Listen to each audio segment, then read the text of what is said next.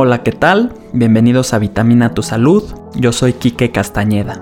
Hola, ¿cómo están? Yo soy Leti Vázquez. Y el día de hoy vamos a platicar de un tema agradable que podemos aplicar en la vida cotidiana y es sobre la risa y la salud. Y una de las cosas por las cuales la risa se cree que puede tener efectos positivos es porque se ha demostrado que el aumento en los niveles de estrés puede conducir a cambios psicológicos y fisiológicos que nos afectan de manera negativa.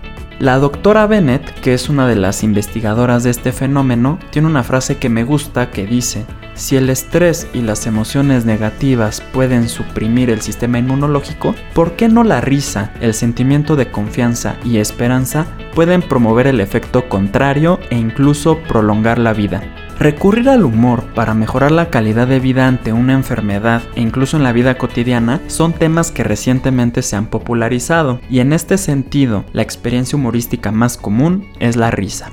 Se sabe que algunos beneficios de la risa son que previene el insomnio, infartos, tiene un efecto antiarrugas y como produce endorfinas tiene un efecto analgésico, es decir, que disminuye el dolor. Pero también tiene efectos psicológicos muy relevantes. Aparte de disminuir el estrés, aumenta la autoestima, disminuye la depresión y combate miedos y fobias entre otras cosas. Con todo esto, el día de hoy vamos a platicar sobre dos estudios que han relacionado la risa con una mejoría de la salud en dos escenarios particulares. El primero de ellos se refiere a su relación con la calidad de vida en los pacientes con cáncer y el segundo analiza el efecto que tiene en la salud cardiovascular.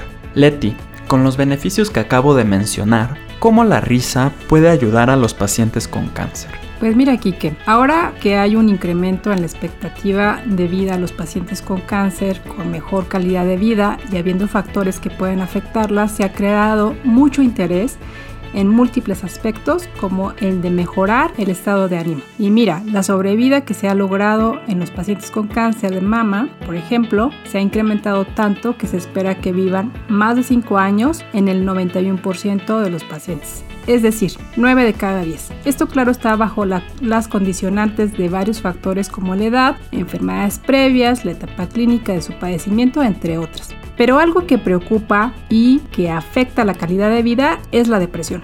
No es fácil que te den un diagnóstico de cáncer y obviamente los tratamientos generan mucho miedo por los efectos secundarios y hasta un 44% de los pacientes pueden llegar a sufrir cierto grado de depresión.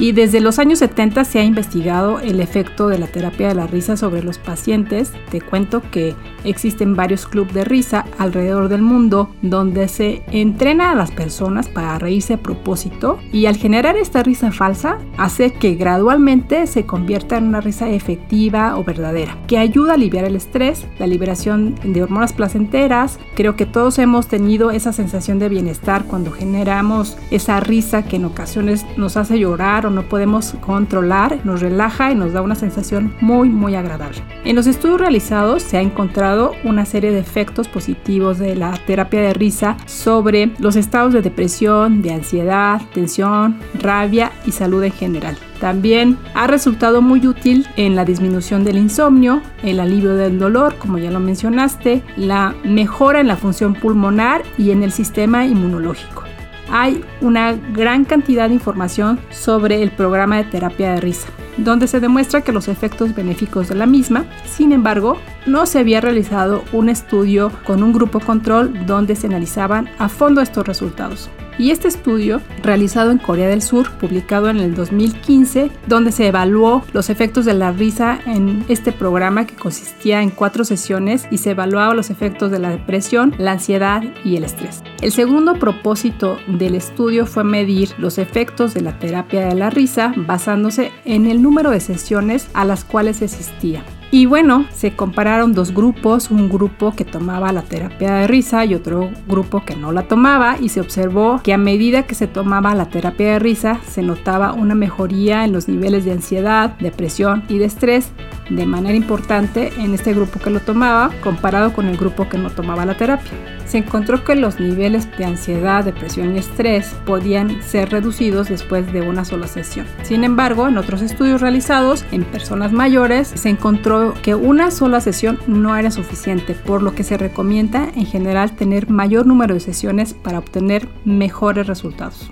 Con base en estos resultados se puede concluir que la terapia de la risa puede ser usada en la práctica clínica como una herramienta de tratamiento no invasiva y sencilla de usar. Algo que me llamó la atención del estudio que mencionas Leti es que a veces pensamos que la risa es algo que no se puede controlar, pero que existe este tipo de lugares donde sin motivo aparente la gente se empiece a reír y se vuelva una risa genuina, creo que nos demuestra que tenemos un mayor control sobre nuestro estado de ánimo y también por consecuencia sobre nuestra salud. Por otro lado, yo quiero platicar de un estudio diferente. Se me hizo sencillo porque es algo muy cotidiano. En este trabajo se evaluó el efecto de la risa generada por el humor en la presión arterial, el cual demostró un efecto positivo que logró disminuir la presión sanguínea. Esto es muy importante lo que acabas de mencionar porque la presión arterial elevada, comúnmente conocida como hipertensión, genera daño a los vasos sanguíneos en todo el organismo, produciendo enfermedades como el glaucoma, los infartos, las embolias, entre otros, e incluso falla renal. Justo, como tú dices, la risa puede ayudar a evitar este tipo de enfermedades. Y lo que se hizo fue dividir a personas en dos grupos y les pusieron a ver una película. Al primer grupo les tocó ver una comedia y al segundo le pusieron a ver una película de miedo o de guerra, es decir, que provocara cierto nivel de estrés. Se evaluaron a 160 personas y se encontró que a las personas que vieron la comedia tuvieron un efecto similar a lo previamente observado en otros estudios con respecto a tomar o realizar actividad aeróbica. Si me das a escoger Leti, viendo que tienen el mismo beneficio, prefiero mil veces reírme o hacer ejercicio a tomar medicamentos para controlar la hipertensión. Pero pues claro, hay una evidencia muy importante de que el buen humor y la risa mejoran la calidad de vida a través de la liberación de endorfinas. Estas hormonas del bienestar hacen que disminuya el estrés, la ansiedad, la depresión, no importa la manera en que comience la risa. El efecto es siempre positivo. Entonces mi consejo sería tratar de hacer actividades que te hagan sentir bien y si te puedes reír, mucho mejor. Muchas gracias por todo Leti, gracias por escucharnos. Estaría padre que platicáramos sobre la relación de la felicidad con la salud y la longevidad. Se ha visto que tienen una relación entre ambas. ¿Qué opinas?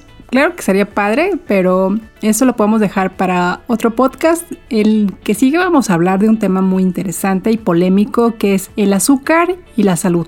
Me parece perfecto, Leti. Entonces, muchas gracias y hasta la próxima. Hasta la próxima.